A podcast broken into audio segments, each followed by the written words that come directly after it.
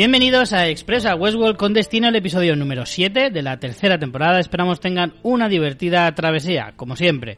Yo soy Richie Cintano, maquinista y director de este tren con mi fiel compañera y ayudante de tracción María Santonja. ¿Cómo estás? Hola, ¿qué tal? Ya ha llegado la primavera y aquí, encerrados en casa. Pues sí, y además ha llegado el buen tiempo porque hace un solazo por aquí, por, por esta nuestra comunidad valenciana, que no veas. Ahora yo ya lo estoy llevando peor, ¿eh? O sea, ya como una bromita lo del confinamiento ya... como broma yo creo que después de casi 50 días está bien. Sí, ya se está haciendo pesado. Bueno, a ver si termina pronto, eh, pero bueno, mientras esperamos tenemos como siempre, eh, como todas estas semanas, eh, Westworld, que ya está casi terminando, a ver si termina la serie casi al mismo tiempo que la cuarentena, estaría genial. Y hoy hablaremos del episodio 7, el penúltimo de la temporada, titulado Passed Pound, y eh, que se emitió el 26 de abril. Eh, y aquí en España lo pudimos ver en HBO España, como siempre. Y el episodio fue dirigido por Helen Shaver. Y su puntuación en IMDb a día de hoy está en 8,6, más o menos en la media. Eh, ¿Qué te ha parecido este episodio, María? ¿Te ha gustado? Pues tengo que decir que este no es el que más me ha gustado. Probablemente sea de esta temporada el que me ha parecido más flojo porque creo que no han desvelado demasiadas cosas. A ver, han aclarado cosas de las que ya teníamos bastantes pistas, pero no han revelado cosas demasiado nuevas para, para mí. Y hay algunas cosillas a las que les tengo que poner un poco de pegas que después quizá con el último eh, para como que me cobran más sentido, pero como que de entrada hay cosas eh, que no me están gustando demasiado. Así que digamos que este no me ha gustado del todo, pese a que eh, sigue siendo súper disfrutable, me lo paso muy bien viéndolo en la escena de pelea que hemos tenido, es maravillosa. O sea, me lo paso genial, pero... Mm, no sé, no sé si se les va a ir de madre ya lo de rizar el rizo. Igual estoy un poco ceniza hoy. Te ha pillado el día tonto, ¿no? Sí, sí. Em, sí, bueno, a mí es que la escena de acción me ha gustado mucho. Por esa parte del episodio sí que me deja contento porque no tenemos tantas escenas de acción como en otras temporadas. Me da a mí la sensación como que son más a cuenta gotas. Y esa eh, pelea de Terminators eh, femeninos me ha gustado un montón. Además, cuando ya encima usas eh, agentes externos mm, de máquinas, la parte del rifle de francotirador por control remoto me super flipa. Eh, pero estoy contigo que en el resto, en lo que a trama se refiere, hemos avanzado bastante poquito, al menos esa es la sensación que se te queda. Y como estamos un poquito a la expectativa de ese super giro final que tanto nos adelantó Jonathan Nolan, haciendo un poco referencias a Yamalan, que creo que hablábamos de ello la semana pasada, y demás. Sí, bueno, y que aún así siempre ha sido así, o sea, aunque no hubiera hecho la referencia a ese tipo de giros, siempre los esperamos ya de Westworld, de todo es un sueño, líneas temporales, nadie es quien parece, ¿no? Es esperable en Westworld, pero cuando te lo adelanta su creador más, claro. o sea, pues con más, con más expectación si cabe, ¿no? Entonces, en ese sentido, claro, yo intentaba intuir por dónde podía tirar... Eh, eh, por dónde podía lanzar el tiro Jonathan Nolan, pero claro, evidentemente mm, creo que no han dejado ninguna pista, o al menos nada así muy que puedas intuir, y, y bueno, supongo que esa también es la intención. En cualquier caso, sí, hemos avanzado poco, hemos descubierto algunas cosillas, pero en fin, veremos a ver cómo termina la temporada la semana que viene, ese octavo episodio que de momento promete bastante. Y bueno, vamos a analizar eh, este Passed Pound, empezando por, por el nombre, como siempre. Eh, ahora mismo, eh, o sea, hemos descubierto o hemos podido saber que lo que significa Passed Pound es un peón que no tiene obstáculos por delante. Peón pasado es la expresión, es un, una jugada de ajedrez. Mm. Y si quieres te digo exactamente lo que pone en Wikipedia porque yo aprendí no, no a jugar al ajedrez. Aprendí hace muchos años los movimientos, que no significa que sepas jugar. Efectivamente. Yo al, al leer esta, esta descripción he pensado enseguida en el rumba, en el aspirador automático. Es un peón que no tiene obstáculos y sigue, tira para adelante, tira para adelante. Según Wikipedia, en ajedrez un peón pasado es un peón que no tiene la oposición de peones contrarios que lo paren del avance hacia la octava fila. No tiene peones contrarios enfrente ni en las columnas laterales al mismo. Vaya, que Hay ha que cruzado ajedrez- como los en- la, la franja de los enemigos, digamos. Para el que sepa un poco de ajedrez, que sepa que un peón cuando llega al final del tablero puede cambiarse ese peón por creo que cuatro de las figuras principales, que son caballo, alfil, torre o reina. ¿Ves? Pues eso no me acordaba yo. Entonces, a lo mejor eso significa algo también. Pero bueno, lo digo porque a lo mejor en esa teoría que hay de que Caleb puede convertirse en un líder y demás, ahora mismo es un peón que una vez traspasada esa línea podría convertirse en una reina. No, reina de Las Vegas, dicho, sino. No está Eh, nada mal tirado lo que acabas de decir, ¿eh? Ojo con eso, cuidado. Pero bueno, ahora hablaremos de esa teoría de que Caleb eh, es peón, es líder. Veremos a ver. Eso luego lo discutiremos, pero simplemente para que lo sepas. Sí que hay un momento que parece un poco un ajedrez, que es cuando están en esa sala donde están todas esas Mm. urnas extrañas, ataúdes de criogenización, no sabemos muy bien, donde tienen a todos los outliers, en la versión original creo que lo traducen como atípicos, valores atípicos o discordantes. Estas personas, si te fijas, como tienen como cierta iluminación cada una de esas, mm, de esos ataúdes, hay como iluminación, oscuridad, iluminación, oscuridad, y como están en filas, en el plano desde arriba, sí queda como una sensación como si fuera un tablero de ajedrez. Y justo eh, hay como ese puente con el, que ellos cruzan para acercarse a, mm, creo que es cuando se acercan a Solomon, o no sé si es porque está el Yami allí en el palco principal. Bueno, pero ellos como que cruzan por un puente. Entonces ahí podría estar em, en parte también visual ese simbolismo. Podría ser, podría ser.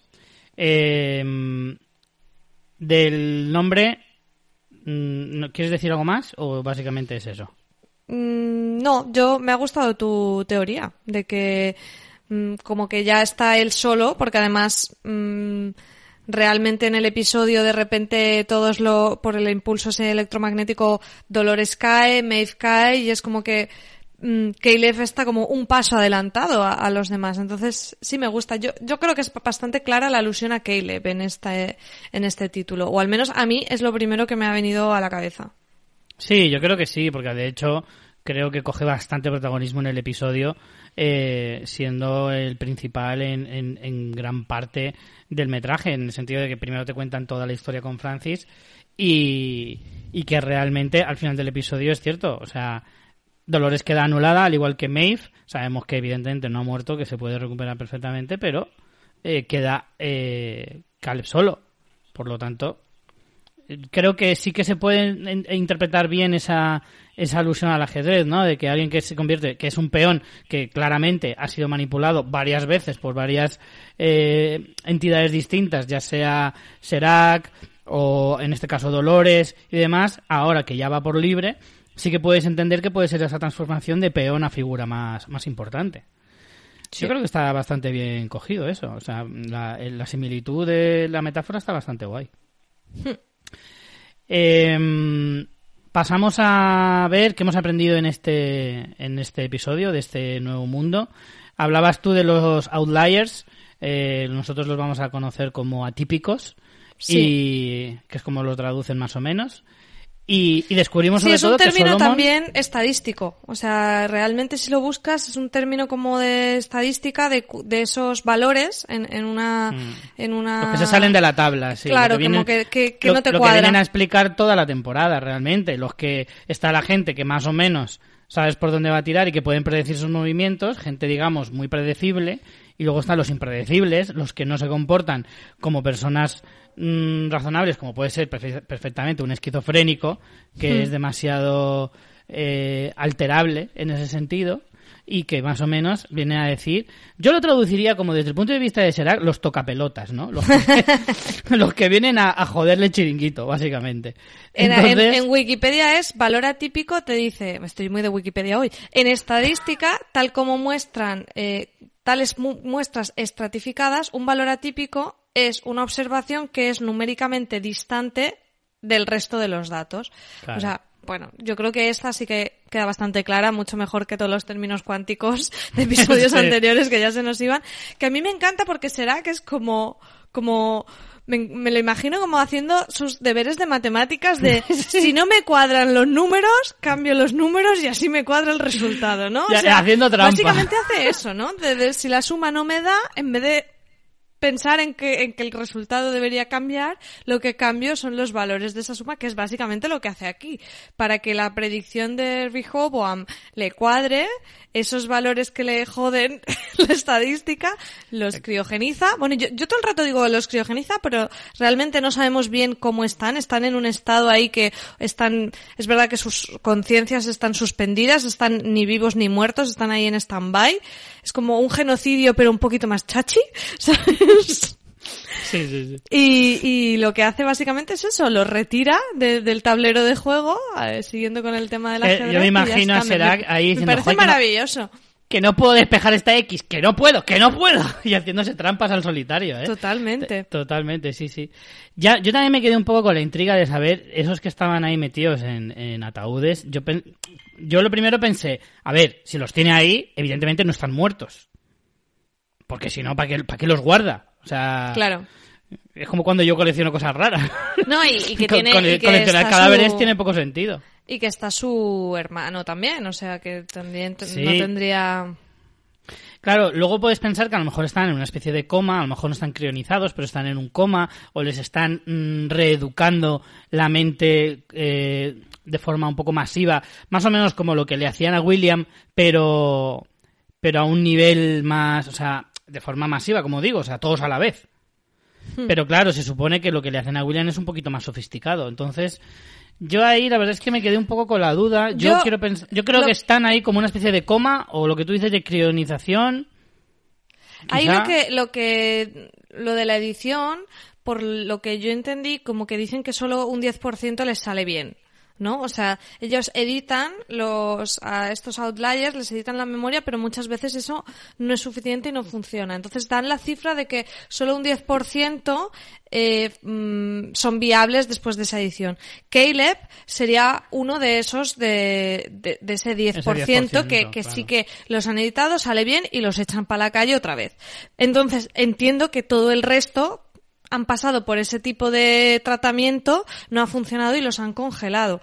Eh, entonces, por eso eh, será quiere esos datos de Delos, como para tener más, más información, que yo ya aquí dudo si esa información es para esas ediciones hacerlas mejor, para tener un material genético y hacer una versión nueva, para hacerles, o sea, aquí realmente sabemos que esa información las quiere, la quiere para los outliers, pero no sabemos exactamente mm, cómo funcionaría, si sería mejorar esas técnicas que ya tiene para que la tasa de éxito sea mayor, porque un 10% es una caca de vaca, o, o para utilizar otras técnicas para llevarlos, porque realmente sí, o sea, es macabro porque los tiene ahí eh, encerrados, pero realmente él no los quiere matar y ya está. Él lo que Claro. quiere es reinsertarlos. O sea, él es muy creepy, pero bueno, al final eh, no sé si es porque justo su hermano también es uno de esos que lo que quiere realmente es editándolos volverlos a, a- a meter en la sociedad. Que sigue siendo horrible porque los editas, o sea, estás quitándole Sí. su esencia, pero bueno.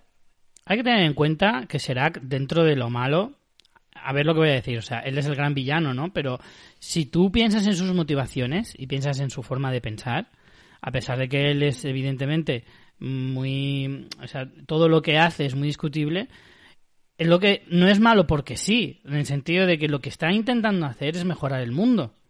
Aunque sea su propio, bajo su propia idea dictatorial y, y- y demás, pero quiere mejorarlo. Por esa misma razón no quiere matar a esa gente, porque le sería mucho más fácil. Se los carga y a tomar por saco. Se quita el problema. No quiere hacer eso, lo que quiere es modificarles, que también es igual de horrible, pero no es tan horrible como ejecutarlos y punto, que viene a ser un poco lo que hacían los nazis. Entonces, en ese sentido, eh, lo piensas y dices, bueno, dentro de lo estremecedor, mm, no es tan terrible. ¿Sabes lo que te quiero decir? Eh, está cerca, ¿eh? Tampoco Sí, cambia sí. tanto. Sí, te quiere decir que, bueno, dentro que podía ser peor, por decirlo de alguna manera, que no, no estoy justificando que lo haga, pero sí el, que si tú lo- le das un par de vueltas, lo piensas y dices, bueno, eh, evidentemente le priva de sus libertades, evidentemente les cambia, les quiere cambiar su esencia y su forma de ser y todo eso, eh, por muy enfermos que sean. Eh, pero dentro de lo malo dices, bueno, por lo menos no se los carga, que, que podría ser mucho peor. Sí, sí, sí. Por eso que, o sea, está claro que no los quiere matar porque si no, pues como dices, lo habría hecho ya.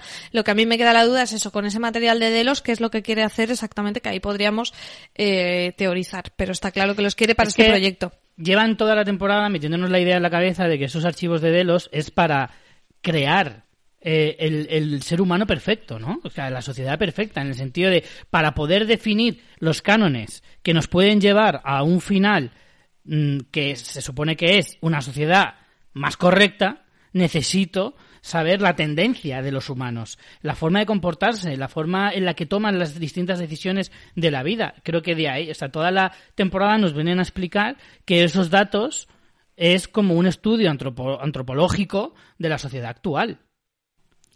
Lo que pasa es que sí, ahora, lo que no como han hecho tanto cómo lo van a hincapié aplicar en la, en la en los atípicos. tortura, esta Claro. medición de los atípicos. Eso es lo que no queda claro, que no sé si lo van a decir explícitamente o a lo mejor sí lo han insinuado y yo no llego a entenderlo, Claro, la verdad. Puede También ser, puede, ser, puede puede ser, puede ser. Por eso te digo que a nivel general la temporada nos dice esto, pero a lo mejor en la parte más concreta eh, de respecto a los atípicos no sabemos cómo lo. Eh, Es que imagínate que de ¿Cómo lo repente lo, que quiere hacer es eh, hacer uno, unos, unas nuevas versiones cogiendo el material genético y borrando esa parte que no le gusta. Que también Claro. iría muy en la línea de otras cosas que se han explorado en Westworld, de, de, de qué, qué hace que una persona sea única, eh, con el tema del trasladar las conciencias de los humanos a los hosts. Podría ir también por ahí, no lo Podría sabemos, ser. porque, porque eso- esos temas como que están todos ahí en un revoltijo en la serie y, y podría ir por varias partes. Claro, Pero es que bueno. en ningún momento nos hemos planteado que a lo mejor lo que busca Serac sea eso. No solo perfeccionar a la raza humana, sino convertirla en androides. O sea, todo eso que siempre hemos estado hablando de que no ha conseguido William y, y Delos en sí mismo. Claro, de a lo mejor lo consigue Serac. Claro, a lo mejor Serac es lo que está buscando. Aunque no tiene mucho sentido si lo que quieres es terminar a los hosts. Sí, pero bueno, a lo mejor una cosa sería dominado por una conciencia humana sería otra cosa distinta. Claro, puede ser. Pero y de bueno. todos modos, el objetivo de Serac, o sea, es destruir a los hosts porque se le han revelado. Si él los tuviera bajo su dominio, bueno, aunque ha destruido todos los que habían de los. Supongo que no le interesa. O sea, lo que le interesa es tenerlo todo controlado. En ese sentido, Claro. si le estorban, Es un obseso bueno. del control, eso lo tenemos sí, claro. eso está claro. O sea, él, al lado de Maricondo, Maricondo se hace pequeñita, vaya. Bueno, vamos a, a que aquí se ha cumplido una teoría mía, Richie, ¿eh? a tope, a tope. Y es que la Charlores se ha puesto en contra de Dolores Alfa, lo dice claramente, llama a Muslores para decirle "Mm, Charlores ya no es de vuestro equipo, amigos. Y, y básicamente, eh, en vez de, en vez de decirle únete a mí para rebelarte contra Dolores, ya dice a tomar por culo todos. Y ha, ha desvelado al equipo de Maeve eh, la ubicación de Muslores para que acaben con él. Y por fin descubrimos ese equipo de Maeve es, que estuvimos ahí teorizando, insinuando en el podcast pasado. Y obviamente hemos acertado que eran Clementine y Janario. Una porque eh, se veía el código de la numeración y Janario porque la actriz la vimos en la premier. Eh, ¿Qué te pareció encontrar de nuevo a estos dos personajes? En también, si hemos tenido algo en este episodio, han sido peleitas buenas, ¿eh? Peleita buena, sí. Eh, a ver, me ha gustado, aunque yo me esperaba a la rubia del tatuaje, sinceramente. Me esperaba que fuera eh, la parte, o sea, este mismo Armistice. persona. Claro, pensaba que era Armistice y, y yo pensaba, claro, porque Armistice es como ese mismo persona que, que, Han- que Hanario, lo que pasa es que Armistice es de Westworld y Hanario de Shogun World, Hmm. pero se supone que son el mismo. Pero claro, yo me esperaba más a... Sí, hacían a- copy-paste con algunas personalidades, Sí, si sí, sí. recordamos. Pero en cualquier caso, eh, hay una cosa que no me queda muy clara. Y es, entonces entendemos que Charlores cree que su atentado lo hizo Dolores. Cuando en realidad fue Serac. Yo creo que sí. O que sabe que ha sido Serac, pero aún así se revela contra Dolores. Yo creo que puede pensar que ha sido Dolores, ¿eh? Claro, eso es lo que yo interpreté. Porque Pero digo, igualmente, no- eh, en, sí, con cualquier quien se tiene que valdría. cabrear es con Serac. Pero en es cualquier quien ha caso matado a su valdría, familia. porque ella también lo decía, decía, es que me estás poniendo como en riesgo y estás poniendo en riesgo a mi familia. O sea, aunque hubiera sido Serac, eh, culpa a Dolores de poner, de exponerla, ¿sabes?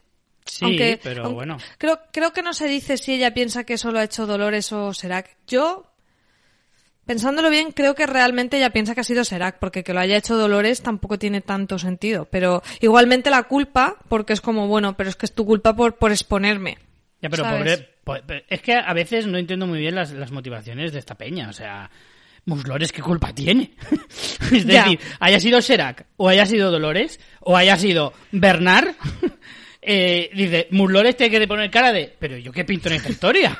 Si yo Porque estaba ella aquí es Dolores tan a gusto también. haciendo mis negocios y mis trapicheos. Yo creo que es el mismo rollo que cuando Charlores se carga a Héctor, ¿no? Es para debilitar a una parte del equipo. Entonces es como ella se desliga, pero no quiere que haya más Dolores por ahí. Ella ya no se siente como una Dolores, es como otra cosa, ha evolucionado a otra cosa, pero no se fía de que sus compañeros sean fieles a Dolores y, y por eso se venga. Pero sí, está un poquito, nos lo tienen que justificar mejor, vaya, de momento está un poquito pillado con pinzas, más aún en plan porque estás ayudando a Maeve al final y es como ya no entiendo Claro. nada. Claro, es que llega un punto en el que te voy a decir una cosa, ¿eh? Y, y esto ah, puede sonar un poco oportunista, pero lo llevo pensando toda la temporada. Charlores me da mucha pereza, ¿eh? Ah, sí, a mí, a mí Toda me la trama de. Charlores, porque a mí todo lo del rollo con su familia me cansa bastante. De hecho, va a sonar muy cruel, pero me alegro mucho de que hayan muerto. en No, capítulo para, anterior. no ha sonado para nada cruel. No, no, no. Pero es que la verdad es que toda esa trama me daba muy, muy igual. Y Charlores, ya Charlotte era un personaje que no me gustaba especialmente.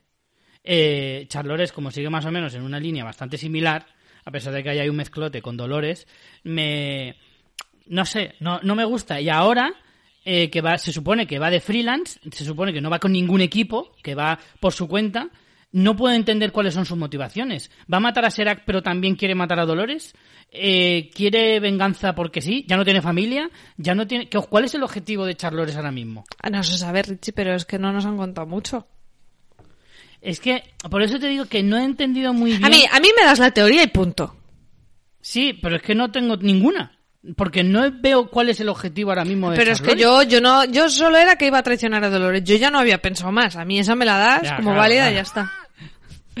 Por eso te digo que me, me cuesta un poco encajar ahí que haya traicionado a Dolores, fastidiando al pobre Muslores, que estaba él ahí tan a gusto. El tema de los bandos quizás sea lo que más chirria, porque a mí me pasa igual con que Dolores y Maeve estén, pelea- estén tan peleadas. Es como... Lo veo súper forzado, que es lo que te Eso estaba es otra diciendo. cosa que ahora, ahora luego hablaremos, porque es que en esta temporada cada vez soy más Team Dolores y menos Team Maeve. Ya. Porque es que cada vez entiendo menos las motivaciones de Maeve. Exacto. ¿Qué quieres que te diga? Sí. No, no, son cada vez menos justificables y Dolores cada vez le están dando más razón. Siendo una tirana, porque Dolores, no olvidemos, es una tirana como, como el propio Serac, pero a otro nivel, eh, cada vez estoy más a tope con ella, ¿eh? Sí. Y menos con cualquiera del resto. Es que no voy con ninguno de toda la serie menos con Dolores. Que cada vez me da más pena de que todo el mundo eh, la vacila y todo el mundo le acaba dando la espalda, pero ni nadie tiene motivación ninguna para hacerlo. Pues sí, pues sí. En fin, eh, de Charlores entiendo que nos darán más respuestas en el próximo episodio. Hemos visto muy poquito en esa escena precréditos y después casi todo se lo llevan eh, Caleb y Dolores que están viajando por el desierto en esa imagen que nos la habían jugado totalmente, que la habíamos visto y es como vuelven a Westworld. No. Además, de hecho, hablan No, de, hijo, no. hablan de eso, están en el desierto de Sonora, en México, y habla de, Dolores habla de que eh, como que es el paraje que inspiró el parque, y me hace gracia porque mm, habla del parque como, como con cierta nostalgia y habla como de su casa. No sé si en realidad Dolores lo que querría sería ahí tener su parcelita de mundo, de que les dejaran tranquilos, pero no, no tengo claro que se conforme con eso. Me parece que sí que al final va a querer acabar con toda la humanidad y no se fía un pelo de que la dejen vivir tranquila. No, sí, no, eso está claro, ¿no? Pero sí que es verdad que se, es verdad que se le ve algo de morriña, ¿no? De, de decir, si tuviera que iniciar el mundo de los eh, hosts aquí en el mundo real, empezaría ahí, porque efectivamente es lo que más recuerda a su casa. eh, y es curioso, ¿no? Porque al final es como, es el Westworld fake, ese lugar, cuando en realidad es la inspiración de Westworld real. Es como una contradicción, ¿no? Y, y sí, la verdad es que la escena está muy chula. Además es que no solo eso, sino que encima le deja un pedazo de cliffhanger a Caleb diciéndole, no, vamos a buscar una cosa que en realidad Sí. pertenece a una persona, resulta que esa persona eres tú. ¡Ja! ¡Sorpresa! A mí, a mí eso es otra de las cosas que, bueno, es que en esta escena hay dos cosas que no me han gustado. Una, que de repente ya damos por hecho que Caleb sabe que ella es una robot de Westworld Cuando, tío, nos han hecho, o sea, no sé si han hecho una elipsis de la conversación No creo. o se supone que esta es la manera del decirle en plan, oye, que sé que eres una anfitrión. Pero sea como sea, no me gusta nada. O sea, hemos estado toda la temporada en plan, si Caleb sabe, si no sabe, si cuando ve lo de los disparos, si ataca a vos, tal, y de repente lo pasas tan rápido, no, no, es que no me ha gustado nada, que es como... Sí, es que a mí me falta, me falta una conversación de, de, de Dolores diciéndole, sí, tío, efectivamente, eh, Claro, se cumplen y todas mi tus es sospechas. este. No soy humana. Claro, y mi objetivo es este, porque de repente, cuando tú vienes y me dices que tu objetivo es salvar a la humanidad, cuando Bueno, tú cuando no empieza a eres decirle- humano, mm, me cambia un Sí. poquito si confío en ti o no, porque cambia un poquito el discurso. Salvar a la Sí, humanidad ya, siendo humano. ya en la conversación lo da como por sentado, porque empieza a decirle eso, los míos, mi especie, etcétera, Sí, sí, etcétera. Y evidentemente te está diciendo que no es de Albacete. Que sí, pero por eso que no, que no me gusta nada cómo lo han resuelto, que yo hubiera hecho una conversación mucho más explícita y que Caleb, llegados a este punto, no se plantee las intenciones de Dolores, también me chirría. Porque mm, el salvador de la humanidad de repente es un anfitrión, pues al menos te cuestionas un poquito cuáles son sus intenciones. Y la segunda cosa es la que tú dices, que ya el hablar en criptogramas me parece excesivo en plan, ¿dónde vamos? Pues hoy hace muy buen día. No, mira, o sea, no, no, mm, ya llega un punto que está claro que esto es ciencia ficción, pero me pierde el realismo total, porque es como que, jolín, eh, las conversaciones tienen que estar hechas para los personajes, no solo para el espectador. Y ese tipo de conversación está clara que está hecha para el espectador, para que te haga como hype de vamos a un sitio. Porque para el Caleb, lo que tú dices, Caleb se quedará ahí como, pues muy bien, o sea, nada que te pregunto me contestas, Dolores, hija mía. es, es un poco ya... mm, Tenía que haberle hecho algún gesto, alguna, alguna expresión así, algo así. ¡Uh! ¡Qué emocionante eres, Claro. ¿no, Dolores? Es inquietante. Es que, es que todo el rato es así, o sea, se van a capturar, se van a robar al banco y no le explica nada. Se van a pillar al Liam y no le explica nada. O sea, ya llega un punto que o me haces que, que Caleb es muy tonto, que es muy sumiso, o ya me chirría, o ya es como me estás haciendo esto de di- Dolores dice esa frase para el espectador, porque para Caleb no la dice, porque Caleb haría así un poco el gif de John Travolta, en plan, que me estás contando. Y a mí eso ya me está molestando mucho, o sea, creo que están haciendo el juego de Caleb si es creo que el cliffhanger y el concepto de este episodio es Caleb va a ser salvador de la humanidad o va a ser su destructor manipulado por Dolores sin saberlo. O sea, creo que eso es lo que nos están contando en este episodio.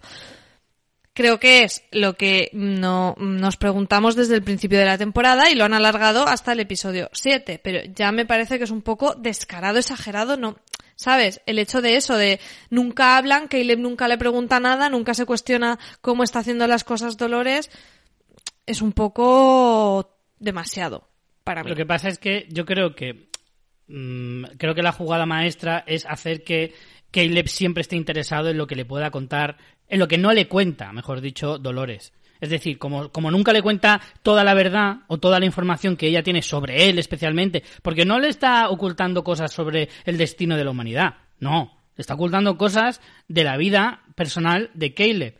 Y constantemente le está diciendo, no, vamos a ir a por un tío que tiene que ver contigo. No, vamos a ir a un lugar que tiene que ver contigo. No, vamos a recuperar una cosa que tiene que ver contigo. Y está todo el rato poniéndole pildoritas y el otro, claro, no se hace preguntas porque lo que quiere son respuestas. ¿Me entiendes? Entonces creo que esa es la única manera que podemos justificar el hecho de que Caleb le siga como un perro faldero. Porque es que si no, no hay otra justificación ninguna. Es lo que tú dices. La otra va de escabechina en escabechina y no, y el otro ni se pregunta mínimamente si eso está bien, está mal, o simplemente por qué vamos a matar a 17 personas en este local. A mí, ya te digo, me parece un poco demasiado. O sea, Sí. me, me parece forzado. Es que ya solo, ya solo con el cliffhanger que él tiene de su propia vida, que le hizo Liam antes de morir, y sabiendo que eh, Claro. la única manera de descubrirlo es siguiendo a Dolores, por ahí puedes decir, vale, pero aún así por el camino, hazte preguntas. Pregúntale por qué no sangra, aunque sea. Claro, o sea, si, si dieran, si ella le fuera dando algo de información, Sí. me colaría más que se callara otra. Pero es que el tema es que no le suelta ni prenda.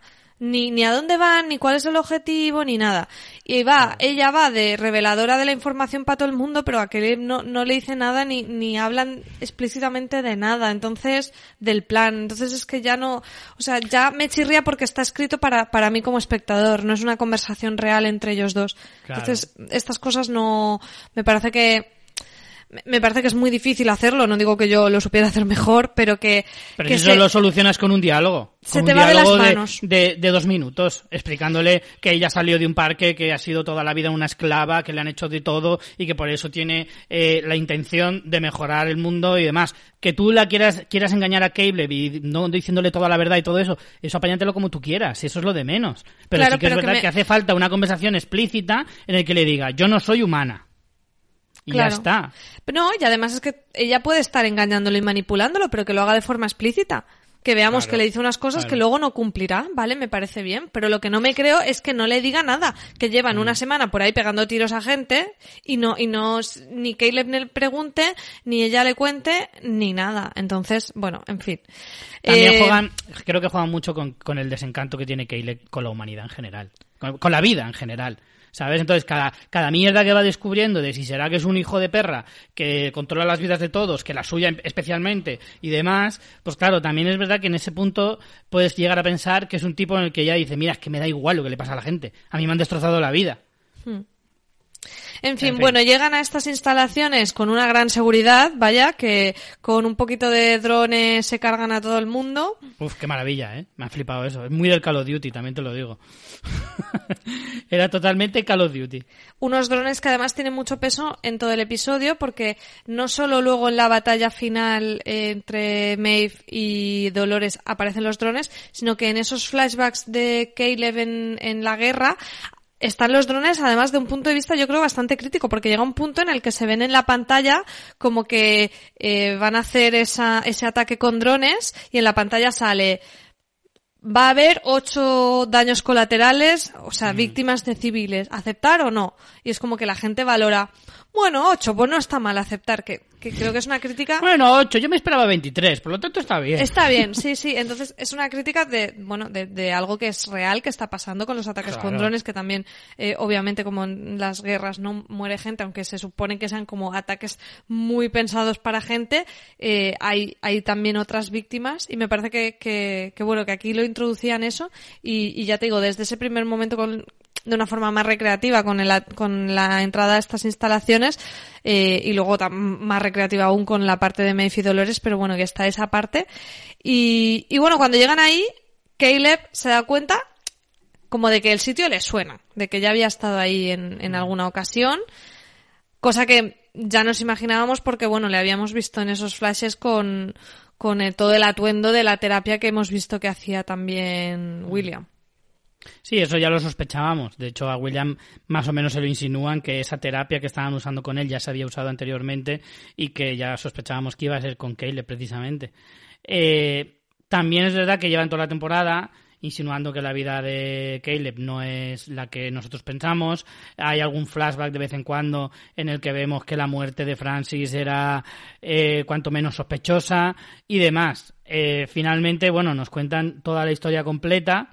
Eh, a mí me gustó mucho la idea esa de, de que primero te cuentan la historia que él se cree o la que le contaron a él y luego la verdadera Sí. que está muy bien y como, como que se solapa una con la otra, ¿no? Que es prácticamente es la misma historia cambiando los decorados y los personajes eh, y no contando el final, el desenlace en el que des- descubre que él mismo mató a Francis. Entonces, en ese sentido, eh, a mí ese, esa especie de historia paralela y que iba así como al mismo tiempo, eh, me gustó bastante. Sí, lo único que sí que quizá no sea tan inesperada porque ya, No. como dices, nos imaginábamos que había matado a Francis, nos faltaba llenar un poco eh, la- las como un poco la- las piezas sí. ahí que faltaban, pero efectivamente vemos los dos flashbacks. A mí también me gustó como recurso. Vemos que efectivamente Caleb estuvo realmente en la Segunda Guerra Civil de Rusia en la zona de Crimea, que es uno de esos eventos que ya habíamos visto en las infografías de Rehoboam, así que eso pasó. Pero ambos volvieron y al volver de la guerra empezaron a trabajar para esta aplicación de Rico sin saber que realmente eh, Rico también estaba controlada por Insight, era una manera de tener controlada la delincuencia y en parte a estos atípicos que de hecho les servían para que capturaran a otros atípicos y llevarlos a, a, las instalaciones estas para congelarlos, editarlos o lo que fuera.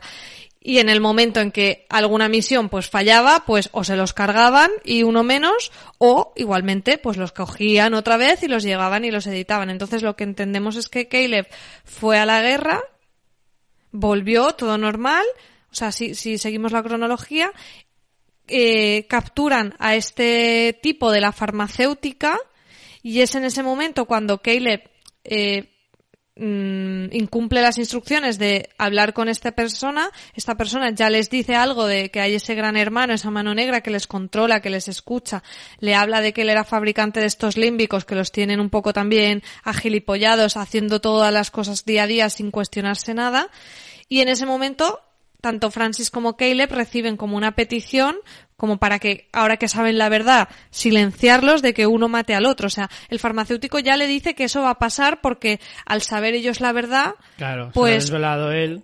a uno lo tienen que, se lo tienen que cargar y ya el otro lo acabarán editando, que es lo que le pasa a Caleb. Y al final, el que acaba ejecutando la petición más rápido es Francis y, o sea, perdón, Caleb, que mata a Francis, cosa que ya imaginábamos, pero no entendíamos por qué, o pensábamos, al menos yo pensaba más que era como lo que editaban era como ese trauma de la guerra, cuando no, realmente ellos vuelven, ellos ya son unos atípicos que los están usando y la edición es en el momento en que ellos saben la verdad y pueden, y, y ya no les sirven para seguir capturando a gente. Claro, efectivamente. Eh, está muy guay la escena esa con, con el narcotraficante, que por cierto es Enrico Colantoni, que yo es que me costaba mucho verle en ese papel porque es el padre de Verónica Mars en la serie Verónica Mars. eh, y es un tipo tan, tan adorable en esa serie que aquí me costaba mucho verle como un narcotraficante y, y tal y cual. Pero el diálogo está muy bien y es muy curioso, ¿no? Porque al final lo que viene a decirle es, te cuento esto y te estoy condenando a muerte. Porque si precisamente a él le quieren matar por eso, si se lo cuentas, evidentemente, al otro también lo quieren matar. Entonces, a mí la duda que me queda aquí es, ¿él se convierte en atípico precisamente por esa conversación? ¿O ya le pensaban eh, eh, reeducar? No, yo pienso que él atípico, era atípico, pero era de esos que usaban con la app de Rico para tenerlos medio controlados. O sea, al final tú nunca puedes acabar 100% con la delincuencia. Entonces, con esto los tienen ahí entretenidos y además sirviendo para sus, para sus planes. Lo que pasa es que no, mm, Inside pretende usarlo así hasta que pueda. Y es en el momento en que ya mm, se le ha fastidiado eso, porque una vez se ha cargado a Francis, pues ya se va a ir de madre, es entonces cuando van a editarlo. Vamos, yo lo entendía así. No lo sé. Yo es que eso no, no me quedó del todo claro. Porque, claro, con la conversación que tiene, el tío viene a decirle eso. Dice, en el momento en que tú te haces una pregunta, te conviertes en un atípico. Dice, a mí mi gran crimen fue preguntar. Y darme Claro. cuenta de que algo, algo eh, no iba bien. Y por eso me han condenado a muerte. Si él le hace, si él le cuenta todo eso, evidentemente, tú al tener esa información no puedes evitar hacerte esas preguntas. Por lo tanto, inmediatamente te conviertes en atípico. La pregunta es si para Reboham ya era un atípico antes de saberlo o después. Yo creo Esa es- que Eso es lo que a mí me queda la duda. Yo creo que lo era porque, o sea, el típico eh, que viene de la guerra, que está traumado, ya es alguien que, que, que estaba como fuera de la sociedad. Lo que pasa es que eh, la Inside lo utiliza. Es lo que yo entendía. Pero bueno, Bueno. eh, Caleb descubre todo esto y van descubriendo más cosas. Descubren que Jamie, el hermano de, de Engerround Serac, está allí también congelado con un holograma de bienvenida para cuando se despierte de Serac, que abusa un poco de los hologramas. Le- le- Sí. está todo viciado ya de, con los hologramas este señor. ¿Qué le gusta a este hombre un holograma, eh? que- Lo usa hasta para ir al Mercadona a preguntar a cómo está el jamón. Todo el día usando holo- hologramas este hombre, de verdad. Bueno, Y- eh, ha llegado un punto importante que es cuando se cuando empieza la conversación con Salomón. Que Sí. Salomón tiene Salomón aquí es un un poco papel muy importante. Es un poco- es un poco subidito, chulito, ¿eh? Es un poco eh, loquendo tocándote los huevos cuando llamas a una empresa, por ejemplo, a, a una aerolínea a pedir que te devuelvan unos billetes ¿eh? y te empieza a vacilar. ¿Sabes? En plan, pulso el número uno, no sé qué, no sé cuánto. Es un poco... Es verdad que está sobrado. Más que, que será, que incluso. Hmm. Porque es verdad que Dolores le dice algo, le dice varias cosas, ¿no? Y le intenta como pillar y el otro como que se revuelve y le dice, tú y yo somos iguales, le dice Dolores y el otro, "Nah, no tanto. Igual no tanto. Pero bueno, en cualquier caso, todo esto que estamos hablando de Caleb eh, es precisamente Salomón quien se lo desvela todo. Y De quien todos lo va modos- descubriendo poco a poco. Hay un detalle en los dos flashbacks que nos puede hacer cambiar mucho la idea de que él estuviera en la guerra o no, porque hay un momento en que se ve como un graffiti eh, fuera del edificio donde se supone que meten al tipo este. Y, y claro, mm, bueno, no, sí que cuadraría. Primero él lo ve en ruso, Sí. porque le han metido la historia de que cuando cogen al farmacéutico eso es en Rusia. Claro. Y Pero luego- no, eso pasa en Estados Unidos. Claro, y eso ya pasa en, en Estados Unidos. O sea, él puede haber ido a la guerra igualmente. Lo que pasa es que luego cosas que ha hecho ya en Estados Unidos se las mezclan con los recuerdos de la, de la guerra. Y si No, te fijas era- en, en una escena era- del flashback se ve con letras rusas el graffiti Sí. eh, con, con los caracteres del alfabeto ruso y luego ya se ve en inglés. Es que es mucho más sencillo hacerle entender a Caleb que Francis murió en la guerra, Exacto. porque es más, es más plausible y además encaja con todo su trauma de la guerra y demás, eh, que convencerle de que murió en Estados Unidos por X razones. Entonces por eso le entremezclan, pero efectivamente yo creo que él sí que fue a la guerra. Por cierto, que me gusta mucho la idea de que sea la guerra civil rusa en Crimea, porque es una cosa que además pasó hace relativamente poco y fue real. Sí. Eh, Sí, es una zona de conflicto porque Rusia eh, pide el territorio de Crimea. Sí, que, y Ucrania lo reclama que, también para lo- ellos. que- que es de Ucrania. O sea que podría seguir por ahí la cosa. Claro. Sí, sí, sí. Eh, perdón, que es que había vuelto, ah, tú intentabas ir para adelante y yo he vuelto yo para atrás porque el detalle de los grafitis me, me ha venido a la cabeza y digo, ostras, Mm. eso estaba chuli. Decíamos de Solomon que es un poco sobrado porque Dolores está todo el rato como, tú y yo somos lo mismo, ¿eh? Somos colegas. Y Solomon es como, a ti te han hecho imagen y semejanza de los humanos, o sea, eres un poco mierda. claro. A mí me han hecho imagen y semejanza de Siri. El caso es que... eh, Se ¿no supone has que él está ahí como para vigilar a los atípicos y aparte lo tienen para que no escape. Es- Esto yo no lo pillé en el primer visionado. El, el cacharraco ese gigante que con el botón rojo que luego pulsa a Dolores, lo tienen realmente para que Solomon no escape. Porque Pero es no como un Sí, impulso porque- eléctrico que acaba como con todas los, eh, las cosas eléctricas alrededor Claro, claro. para que Salomón pues no pudiera eh, pues pasa- traspasar su conciencia a lo mejor a un androide como hizo eh, Maeve o ninguna historia de estas. Entonces está ahí como para, para poder desactivarlo. Y además es muy curioso porque cuando él lo explica, Dolores dice, entiendo lo que se siente, dice, mm, entiendo lo que sientes, hicieron algo parecido conmigo, y Dolores se toca el cogote. Y es que acuérdate que en Westworld les ponían como el explosivo aquel, ¿te acuerdas? Para Sí, que no se es verdad. Y, y hace ese gesto que yo primero dije, no sé qué, como que gesto más raro, en plan, sí, me acuerdo, y se rasca la cabeza así que digo, ¿qué hace? Y luego ya eh, lo leí y dije, ah, qué bueno, el detalle. Sí, la verdad es que eso está, está muy guay. Es que me encanta esa idea que tenemos, que tiene Hollywood, ¿no? Tan, tan, tan visual del botón rojo, ¿no? El botón Sí. rojo de, de emergencia, eh, que, que tantas veces hemos visto en miles de historias. Y, y me gustó mucho ese detalle, el gran botón rojo que lo destruye todo, ¿no? Em, Es muy conveniente, pero bueno, en este caso está guay. Sí. Es como un recurso. Eh, como una ventana siempre de emergencia, eh, tal cual. O sea, es como el botón identifica claramente, se puede interpretar como el botón rojo de los guionistas. Es decir, siempre Claro. tenemos la opción del botón y a toda por culo todo. Claro, pero a mí me hacía gracia porque es como para que Solomon no escape, pero allí no hay nadie que pueda darle al botón rojo, porque, hab- porque es como, para que no escape ya había cuatro tíos en todas las instalaciones, que es Sí, que bueno, habían pero- hecho un ERTE también en esas instalaciones porque vaya, había distanciamiento social o algo, porque sí que se cargan, de hecho lo dicen, ¿no? Había tres dentro y dos fuera o algo así, que Sí, es como, se carga como a siete o así. Mm, en fin, vale. Sí, que además son masillas, ¿sabes? Que son gente que, que a lo mejor no, no tiene ni el graduado, pero perfectamente. Entonces, realmente no sabemos si, si serían capaces de saber cuál es el botón que hay que, que pulsar, por mucho que ponga botón rojo, emergencia, pulse aquí. A lo mejor tampoco ni eso. Pero igualmente, eh, a ver, se supone que eso tiene que tener algún cierto control cada cierto tiempo, digo yo. Porque claro, o sea, teniendo en cuenta lo importante que es, Hmm.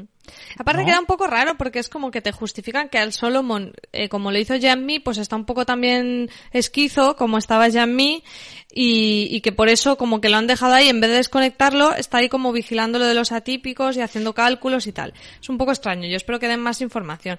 Y después está ya la, la gran clave de esto, que es que Jamie hizo una especie de eh, malware, una directriz de a tomar por culo todo. O sea, hizo el botón rojo, pero en versión programita. Pero que al es como revés, ¿no? Para, Claro, es el botón verde. Claro, que es como para destruir a la, a- a la- o sea, como crear el caos. No, no acaban de decir muy bien qué es. Y aquí es donde está eh, el kit de la cuestión, ¿no? Porque Dolores es como que alienta mucho a Caleb de tú te tienes que convertir en el líder y tal. Y dices, hmm, ¿lo está haciendo para que lidere a la humanidad en una revuelta o lo está manipulando? Porque luego Bernard nos dirá en un momento dado que, eh, pero claro, esto es una opinión de Bernard, que, que no es una opinión mm, cualquiera. Quiero decir, Bernard trabajaba desarrollando las personalidades de los de los anfitriones. Entonces, lo que Bernard opina es que Dolores, como tiene como un pensamiento tan poético, lo que quiere hacer es que sea un, un, pro- un propio hombre el que acabe con la humanidad y que por eso lo está usando. Aparte de que estratégicamente le pueda interesar mm, por alguna por alguna razón. Entonces, yo no sé qué crees tú. Si Dolores crees que realmente siempre ha querido acabar con la humanidad y, está manipulando a Caleb, y entonces yo entiendo que todo con Caleb ha sido planeado o se lo encontró y dijo me sirve este chico, no sé, es un poco extraño. Yo no creo que a Caleb lo haya escogido por casualidad. O sea, a ver, he dicho dos cosas en la- eh, eh, contrarias. o lo ha escogido o es por casualidad. Y yo creo que lo ha escogido. Que no, no es casualidad que se haya encontrado con él. Y que creo que lo tiene decidido desde el principio que tenía que ser él. ¿Por qué? No lo sé. Pero en cualquier caso, yo creo que tiraría más por ahí que por la casualidad de que justo se encontró con ese tío y dice, hostia, este me vale. Me parece como demasiado pillado, y más siendo Westworld. Eh, en cualquier caso, eh, no sé si. Yo creo que lo está. Que, que le esté manipulando no significa que sea para mal. Sí, siempre, mejor- la manipulación para bien siempre está. no, me explico. Quiero decir, a lo mejor Caleb no se ve como un salvador, no se ve como un líder y necesita a alguien que le empuje. Sí, lo está alentando. Claro, entonces la manipulación se convierte en una especie de motivación, por decirlo de alguna manera. Es como Caleb no lo habría hecho él nunca por sí mismo, pero si eh, Dolores le orienta y le, le muestra toda la verdad y le dice, mira, las cosas son así, el mundo está mal porque existe un tipo que se llama Serac que lo quiere dominar y a- nosotros somos los hosts y a nosotros nos han torturado para que veas que hay gente que está cometiendo verdaderas atrocidades eh, y hay una manera de salvarlos y yo no puedo hacerlo como, como androide, pero a lo mejor tú sí, que eres un humano. Por ejemplo, eh, los androides son muy duros para ciertas cosas, pero fíjate, con un botoncito los mandas todos a tomar por culo. Hmm. Eso a los humanos eh, son inmunes a ese tipo de arma. Entonces es muy significativo en este episodio que suceda algo así, porque viene a decir algo así Si como te "Sois más justifica que, frágiles". que haya ayudado a cosa- Caleb. Claro. Claro, claro. O sea, él es inmune a un ataque tan poderoso contra unas criaturas que son infinitamente más resistentes que, que un humano. ¿Sabes? Claro. O sea, que está ahí siempre esa contradicción de eh, me sirves para unas cosas, a lo mejor para otras yo soy mejor que tú, pero a lo mejor para otras yo no puedo hacer lo que tú sí puedes. Viene a decir más o menos algo así. Entonces... Que eh, podría ser incluso un mensaje de fondo de la humanidad, ¿no? De, de, de nos podemos servir mutuamente. Ese sería como el campo ideal, pero claro, veremos si no por el camino se destruyen los unos a los otros. Y también yo lo puedo interpretar de la manera de que todo, al final, eh, no existe la perfección y que todos tenemos puntos débiles. Los hosts tienen su punto débil y los humanos también tenemos los nuestros. O sea, al final viene a decir como, por mucho que queramos mejorar, por mucho que queramos hacer eh, esto al ser humano o al androide o al que sea mejor, siempre tendrá algún defecto, porque de hecho mm, al final eh, todo se reduce a si quieres valorar lo bueno tienes que tener cosas malas. Si no, lo bueno no sirve para nada. Que eso también es un mensaje que la serie lo ha, lo ha llevado eh, todo el tiempo. Y, y se, y se manifestó hace poco cuando dijo que por qué tenían que sentir dolor y por qué tenían que tener emociones los androides. Vuelve a ser el mismo mensaje otra vez. Yo Entonces... lo, que, creo es que Caleb, a lo mejor sin saberlo, va a hacer un poco la liada, porque justo cuando antes de que se desconecte Salomon, él está copiando en el pendrive este programa de Jamie para el caos, o no sé exactamente para qué, porque tampoco nos han explicado bien en qué consiste, y Solomon le dice como, bueno, antes tengo que hacerte una advertencia, y ahí de repente es cuando se corta. Eso me recordó mucho a los Simpsons, cuando, cuando Homer hace una de las suyas, le dice, no, pero espera un momento, sí, sí, sí, venga, hasta luego. o sea, es que fue muy gracioso que se cortara justo ahí. El cliffhanger es bestial. Y, bueno, de aquí pueden salir muchas teorías. ¿Tú qué opinas que va a decir? Yo creo que va a decirle que, sí que funciona para una revolución, pero a lo mejor lo que le dice podría ser o que él muere o y que consigue la revolución. Sí, esa es, esa es chula. Que él muere. O que toda la humanidad muere. No lo sé, una de esas dos. No sé, la verdad es que yo ahí la verdad es que estoy un poco perdido. Pero me gustó mucho el detalle, ¿no? O sea, era un poco era como los, tanto lo del botón rojo como esto de cuidado que todo poder conlleva una pega, ¿sabes? como son como argumentos súper básicos de la ciencia ficción, ¿no? son los que han funcionado toda la vida. Que no por eso, no, no es una crítica, ¿no? Porque al final es lo que digo, o sea, es, es como de los diez mandamientos de la ciencia ficción. Eh, son cosas súper básicas, pero, pero que siempre funcionan. Entonces me, me gustaron. O sea, repito que no es una crítica. Y una cosa que te quería preguntar, ¿no ves como una similitud entre, es como, ¿será que es Reboham y Janmi es Salomón? Sí, podría ser, sí, está guay. ¿Sabes? Es como se puede asociar perfectamente. O sea, la forma de pensar de Serac es Rebohan 100% y la forma de pensar de Jean-Mi es Salomón.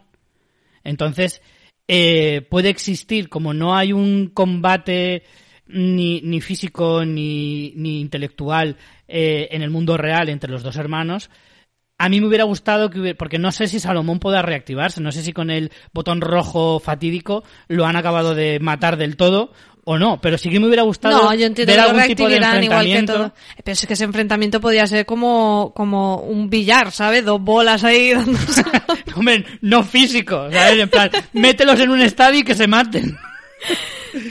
Eh, sí, está muy bien ese paralelismo. Pero sí me hubiera gustado algo como, pues eso, un, un ataque una especie de combate cibernético intelectual de alguna manera, ¿sabes? Hubiera estado muy chulo. Y Jamie tendría que salir también en holograma, ¿no? Porque seguro que sería en holograma con lo que le gusta a esta gente los hologramas. sí, con hologramas sin tocarse, ¿no? Haciendo así como, como dándose tortitas como, como dos... como dos niños, así, pero sin tocarse nada. Porque claro, la mano traspasa la cabeza del otro. En fin. Bueno, luego tenemos las que sí se tocan y bastante y se acarician el pelico. Son Dolores y Maeve en esta pelea. Me gustó mucho que Maeve ya vuelva a estar ahí súper poderosa. Le habla a Dolores mentalmente y Dolores sale al encuentro en una batalla muy muy chula. Hay un vídeo en la cuenta oficial de HBO que se ve cómo entrenan, eh, se ven las dobles de acción y está muy guay. Por cierto que Evan Rachel Wood es cinturón no sé qué leche de taekwondo. Es verdad, es verdad. Y, y la verdad que está muy muy guay la coreografía y todo. Eh, los drones son un poco inútiles, tanto el del helicóptero como el de la metralleta, pero bueno. Eh, al final Dolores eh, se acaba quedando manquita que, que, también le da un aspecto más Terminator todavía. Ya te digo, o sea, bueno, es que era, yo estaba pensando, no sé quién ha sido el listo que no ha puesto a esta tía en una peli de Terminator ya, porque es que lo clava eh, de Terminatrix ahí mortal. Y Maeve en plan ninja con su katana saliendo del, helicóptero, muy brutal. O sea, mm. a nivel de acción, estética y todo, maravilloso. a nivel argumental, no hay por dónde cogerlo. Yo qué quieres que te diga. Vuelvo otra vez a lo que decía al principio. Las motivaciones de Maeve cada vez me parecen más chorra. Porque ahora la única motivación que puede tener es que se ha cargado a Héctor. Mmm, cuando ni siquiera ha sido Dolores, ha sido Charlores. Que va a su puta bola, que a lo mejor Dolores ni lo sabe, que se han cargado a Héctor, probablemente. Y, y, una vez más, volvemos a otra vez al mismo. Dolores no hace más que dar argumento de decir, pero ¿por qué haces esto? Si de esta manera lo único que hace es ayudar a Serac, que es eh, un mamón, y que lo único que quiere es destruirnos a todos. Porque es que basta con decirle, Maeve, ¿y qué te crees que cuando acabe todo esto, si gana Serac, no va a coger y va a hacer off y te va a desconectar? Claro. Si puede hacerlo. Y tú no, ya no le necesitas, ya no te necesita para nada. Y de hecho, eh, eh, Maeve se convertiría en una amenaza. Porque si Maeve llega el día en que dice, uy, pues mira, de repente me he dado cuenta de que no quiero que destrocen a mi raza y quiero ponerme en contra de, de Serac. Es que no Mm. tiene ningún sentido la motivación de Maeve, ninguno. Sí, yo, yo opino igual y es eh, esto junto con lo que digo de que Caleb ya ni pregunta ni le explican eh, son las cosas que más me han flojeado. Eh, ya no solo de este capítulo, es- en este capítulo es ya por acumulación, o sea, porque ya es como, mira, mm, por favor, resuelve alguna cosa. Eh, bueno, el, el final ya lo hemos comentado con el apretar ese botón rojo que, que hace que todas las cosas de la zona que sean eléctricas o, bueno, eléctrico no- no, o por wifi o por bluetooth o como vayan los anfitriones en un radio se desconecten. Eh, entiendo que pronto volveremos a tenerlas a ambas. Eh, pero bueno, ahora la que está en más desventaja es Maeve, porque ha llegado ahí sola. Entendemos que Caleb podrá coger en brazos a Dolores y sacarla de allí. Sí, pero bueno, entendemos que si... Supongo que Serac tendrá todo esto monitorizado, se habrá enterado de todo lo que está pasando y tal, eh, y podrá ir a buscarla perfectamente, porque si ya le ha generado un equipo, mm, puede volver a reactivarla de nuevo una vez más. A mí se me, se me abren... O sea, lo que pasen con Maeve y Dolores no me preocupa porque evidentemente van a volver en el siguiente episodio.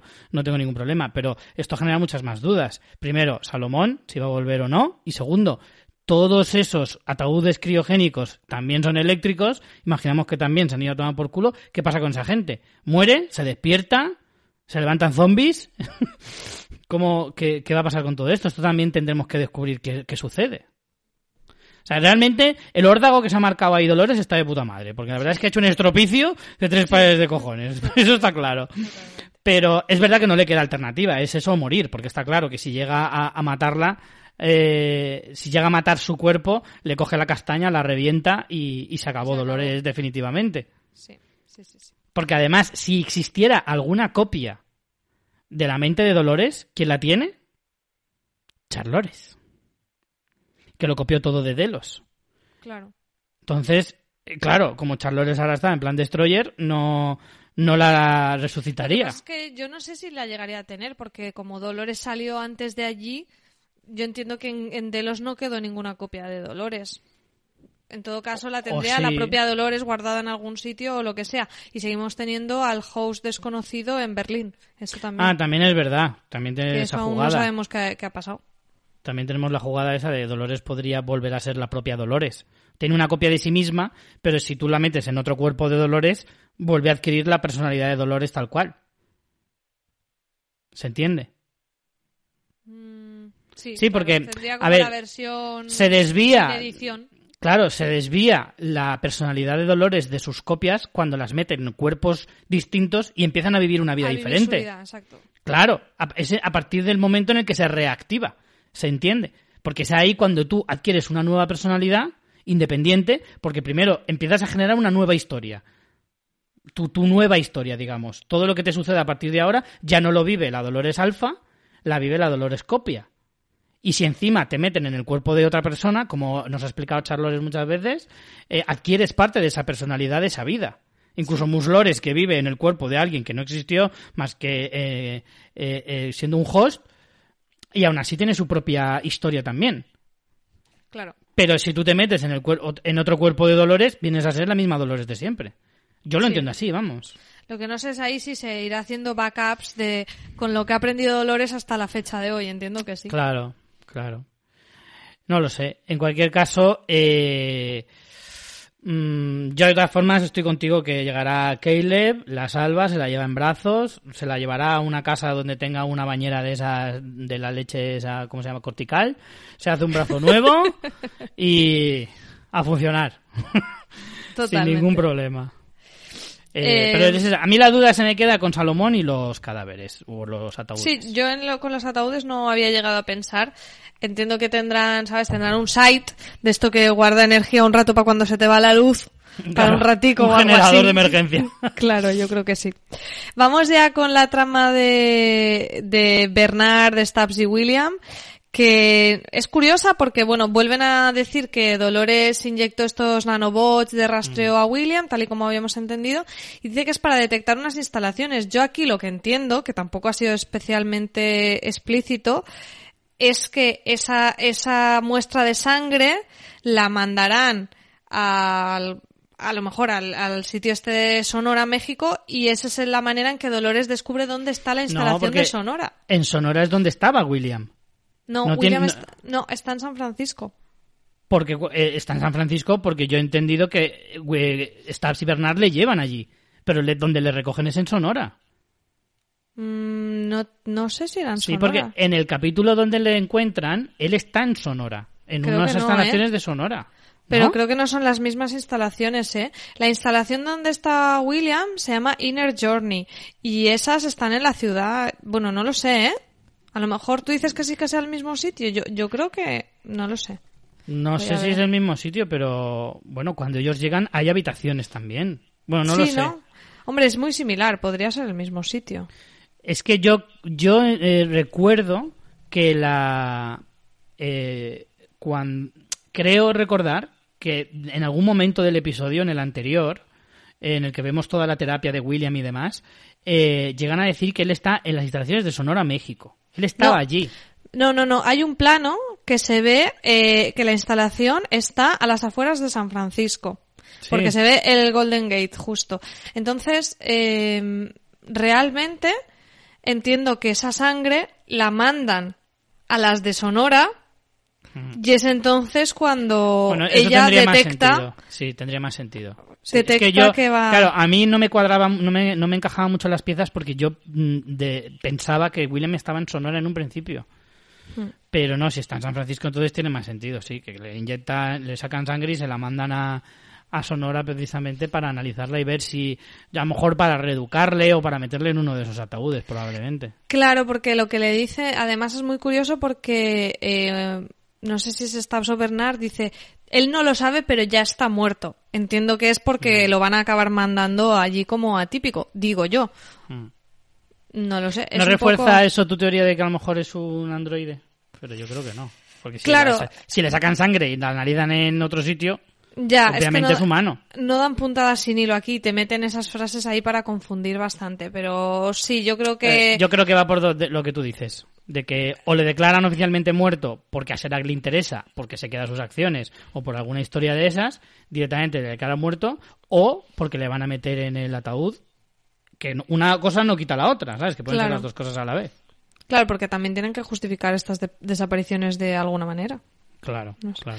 Y bueno, William sigue saliendo diciendo que su misión es como acabar con todos los anfitriones, que es el gran pecado original. Es como, mira que he hecho cosas mal en la vida porque la verdad que tiene una Vaya recaída. huevazos, eh, Pero lo que lo peor he hecho ha sido los anfitriones. Huevazos como cocos, macho. O sea, con la de barbaridades que has hecho en tu vida, lo peor que has hecho es hacer los anfitriones, tócatelo huevo, Manolo, ¿sabes? O sea, de todas las bar- barbaridades que has hecho, la única que quieres enmendar es esa, que es la menos mala, anda y vete por ahí.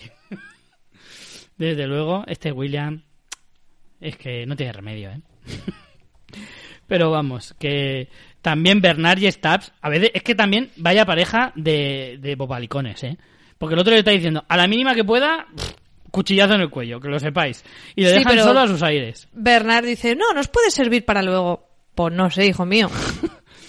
Sí, sí, sí. Pero bueno, la verdad es que a mí este trío me encanta. ¿Qué quieres que te diga? Entre lo tontos que son esos dos y el otro que está buscando cualquier cosa para arrestarle, sí, sí, sí, paliársela. Además es como que se está ahí, como ves el contraste, ¿no? El plan de Dolores súper enrevesado, no sé qué. Y estos que van como dando tumbos. Sí, improvisando a tope. Además, lo mejor de todo es que van según un plan que ni siquiera es el suyo. No, no, no, no. No tienen ni idea de Ellos nada. van improvisando a tope y todo porque Dolores se lo está mandando y eso que ellos en teoría no están con Dolores. Sí, sí, O sea, sí. es maravilloso porque es como, vamos aquí, vamos allá y nada de eso lo planean ellos. Además es que su plan ni siquiera sé cuál es. Es como, vamos a acabar con Dolores. Pues muy bien, pues sueltan a William, les dice que los va a matar, no hacen nada con William, es todo un desastre. Cuando llegan a esa gasolinera, eh, que además me llamó mucho la atención porque tenía justo al lado una publicidad de un laboratorio de estos de carne como en el que trabajaba Bernard, que pone From Lab to Slab, que sería como del laboratorio a la parrilla o algo así, ¿no? Con la carne ahí, el chuletaco. y y me, me moló mucho. Y, y además está- también... es muy ingenioso porque se supone que es carne sintética. Claro. Por eso, de ahí, el- porque a lo mejor la gente no lo pilla, porque del laboratorio a la parrilla, ¿qué, qué- qué sentido tiene? Sí, es un laboratorio por como el que estaba trabajando Bernard, que Claro, era de claro. carne sintética. Y, y bueno, hay un momento también eh, que a mí me resultó muy curioso. Eh, no recuerdo en qué momento de la, del episodio, que William como que le dice algo a Bernard de que es muy plasta, no sé qué, le dice, cállate que tú no eres Arnold. Y yo pienso, o a lo mejor sí es, y nos han metido esta frase ahí para, para meter cizaña, porque eso casaría muy bien con todo el tema de que lo de que es irreemplazable, vimos lo de la perla gris y, Sí, y- sí, sí, sí. y Es que roja. llevo, Y llevo además todo- es que toda la temporada pensándolo, ¿eh? que molaría mucho porque introduciría un tema muy guay y es que los humanos han intentado hacer lo de pasar la conciencia a las máquinas y no lo han logrado. Y será una máquina que logrará hacer eso antes que un humano. No sé si me explico. O sea, Sí. ya, ya ¿Pero a hay, qué máquina ya te refieres? ¿A Bernard? A Dolores. A Dolores. Dolores consigue codificar un humano en una en un robot, cosa que un humano no, no lo ha logrado.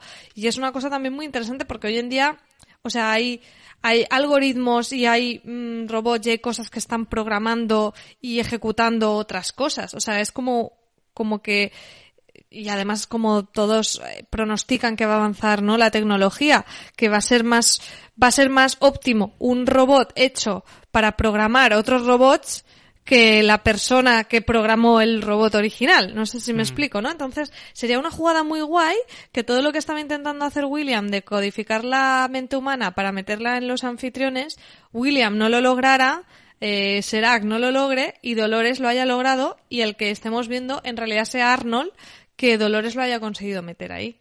No sé, es una paranoia muy grande, pero molaría. No, no es tan paranoia, ¿eh? Porque yo creo que, a ver, el detalle de que su, de que justo su, su bola sea medio roja, medio gris, mm, no puede ser casualidad, ¿sabes? No, no, no es que no pueda, es que no lo es. Por lo tanto, si alguno, de hecho, si algún androide pudiera llegar a ser eh, una, una mente humana dentro del propio androide, eh, tendría todo el sentido del mundo que el primero fuera Arnold. Justo. Cuando realmente el primer androide basado en un humano fue Bernard.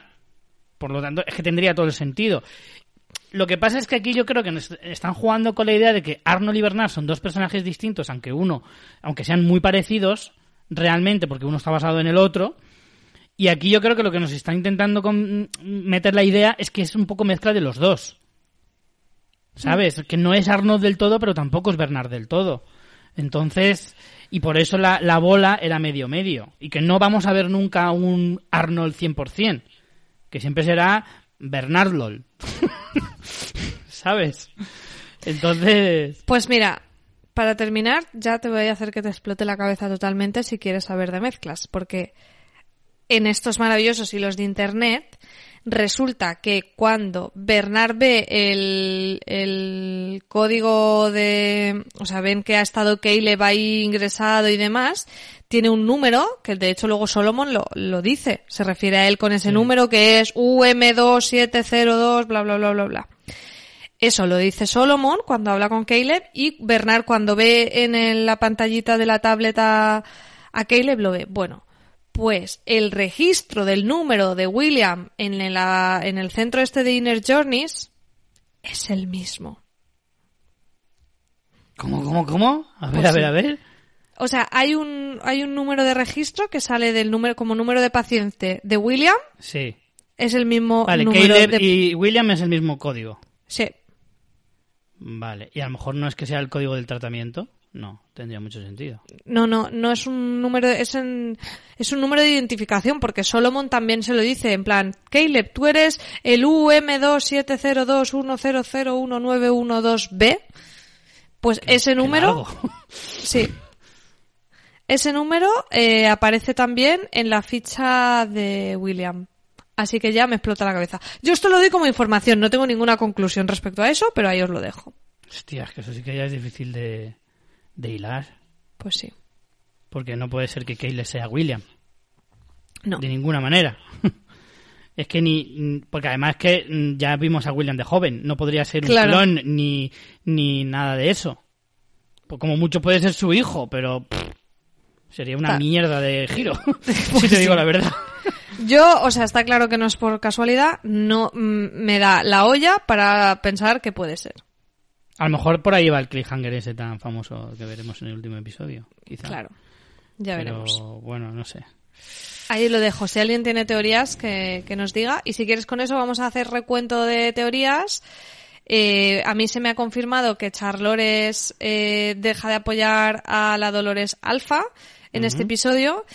Y venga, voy a hacer una y es que la advertencia que le iba a hacer Solomon a Caleb era que si ejecutaba el, la directriz esta del caos, él moría. Vale, Es que hace ya tiempo que no hago teorías. Venga, voy a hacer esa. vale. Yo eh, voy a poner una que tendría que haber hecho hace mucho, porque es que lo llevo pensando toda la temporada. Y es precisamente de esto último que estábamos hablando. Yo creo que Bernard es, como mínimo, mitad Arnold. Me encanta lo de como mínimo. A lo Como mejor mínimo, son sí es, tres sí. cuartos. Claro, todavía no tengo claro el porcentaje, pero me voy a, me la juego con que es mínimo 50%. ¿Vale? A lo mejor luego es más, o a lo mejor luego es menos, pero yo me la voy a jugar con que es mínimo el 50%. Voy a, y, y de entonces ya tendremos Bernardol. que es muy difícil Que de es pronunciar, horrible, además. Pero, pero bueno, me la apunto en este episodio, pero realmente ya digo, o sea, lo llevo pensando desde el principio, lo que no sé es cómo no la he dicho antes. Pero vamos, me la apunto desde ya. Es que fíjate lo desapercibido que ha pasado Bernard en esta temporada, que ni se me ha ocurrido hacer una teoría sobre esto. Cuando parece, en cierto modo, me resulta bastante obvia. Hmm, Pero bueno. Muy bien. Bueno, pues vamos ya para finalizar con los comentarios que nos habéis dejado en la web en fansfiction.es donde podéis eh, escuchar nuestros otros programas y siempre publicamos la entrada para que dejéis vuestros comentarios y leerlos en, el, en la grabación. Lo publicamos siempre el lunes, así que si para el último episodio tenéis eh, algún comentario nos lo podéis poner y sobre todo ponernos teorías. Ponernos teorías que, que Sí, sí. está la cosa candente. Hay que mojarse, hay que mojarse. Eh, Richie, ¿quieres leer el primero que es más corto? Sí, ya sabes que a mí todo lo que puesto... Eh, Bea Kido nos decía, hola, solo pasaba para agradeceros el trabajo que hacéis, la HBO debería pagaros. Pues mira, a ver si escribes, en vez de a nosotros, también escribes a HBO y se lo propones a ver qué le parece. que no, es broma, Bea. Eh, seriously, eh, yo había abandonado la segunda temporada porque era todo muy confuso, pero decidí animarme a retomarla cuando empezó la tercera, solo porque contaba con vuestros podcasts para darle vueltas al capítulo y ayudarme a ponerlo todo en orden. Y menos mal, porque esta temporada eh, me está gustando mucho. Pues nada, eso, que que, eh, que qué suerte tengo de que nos gusten las mismas series. Gracias. A ti, Bea Kido. Miguel Ángel nos dice, buenas a todos, espero que estéis todos bien y empecéis la desescalada con buen pie. Bueno, el capítulo bastante bien, aunque el nivel de lío va en aumento. Por un lado, ha sido una flipada ver a Dolores y a Maeve juntas y peleando. Hasta los monos de cuero eran flipantes. Por cierto, el vestuario en general me parece una pasada. Las actrices femeninas, sobre todo, están mortales de guapas. Además, ver a Dolores recuperar un poco de empatía cuando habla con Maeve antes de pelear me ha gustado mucho. La aparición de Clementine, wow, no ha decepcionado. La historia de William cada vez me gusta más. Durante muchos capítulos he estado dudando de si era malo, bueno o regular. Ahora creo que es que era un pobre perturbado, pero que tiene buen fondo, ¿o no? Finalmente, lo que me ha chirriado es la historia de Caleb. Ahora resulta que era pieza clave en todo este lío y que casualmente se cruzó con Dolores en el episodio 2 y que ahora la va a liar parda. En fin, deseando ver el último capítulo y espero entenderlo, que a estas alturas yo creo que mi cerebro echa humo al mismo tiempo que estoy viendo el capítulo. Bueno, un abrazo y nos vemos en el último. Pues nada, señores, como, como decía Miguel Ángel, solo nos queda un episodio para terminar la temporada. Y, bueno, eh, también os recomendamos que la semana que viene probablemente, bueno, tú lo sabrás mejor María cuando sale, haremos una review en fuera de series de toda la temporada. Sí, eh, lo grabamos la semana que viene y te digo el día que va a salir publicado porque, eh, bueno, ahí además sabéis que en fuera de series estamos, estamos haciendo también, bueno, estamos, no sé por qué uso ese plural tan, tan, tan falso cuando eh, estoy, estoy haciendo artículos de las teorías cada semana. Eh, la mayoría las comentamos aquí, pero algunas no, eh, no, la- no las hemos puesto o no las hemos detallado. Así que os lo recomiendo también. Y también mi compi Álvaro Nieva está haciendo las críticas y en ese podcast que dice Richie que haremos un poco review de toda la temporada estaremos los tres, estaremos Richie, Álvaro y yo y saldrá publicado el día 7 de mayo. O sea, la, temporada termina el día 4, pues el día 7 ya podréis escuchar también ese review, probablemente antes de que del Expreso a West Ball, que creo que lo tendremos que grabar durante el fin de semana. Eh, así que nada, yo creo que, que seguiremos echando humo por las cabezas, me parece a mí. Desde luego. Así que nada, simplemente era eso, por si os interesa, ahí tenéis eh, esa, esa última pildorita sobre la temporada. Y nada, nosotros volveremos la semana que viene, como dice María, probablemente a finales ya de semana, porque vamos a ir muy liados y, habrá que reposar muy bien ese último episodio y sacar todas las conclusiones posibles de, de, cómo finaliza esta temporada. Pues sí, tendremos que mm, sosegarnos, coger aire y yo creo que probablemente volver a ver la temporada desde el principio para ver si hemos entendido algo, si cambia todo o cómo, cómo va. Seguramente. Pues nada, nos despedimos ya. Eh, como siempre, eh, os decimos adiós hasta la semana que viene con una de las mejores frases del episodio que te la dejo a ti, María. Has muerto muchas veces, pero esta será la última. Maeve.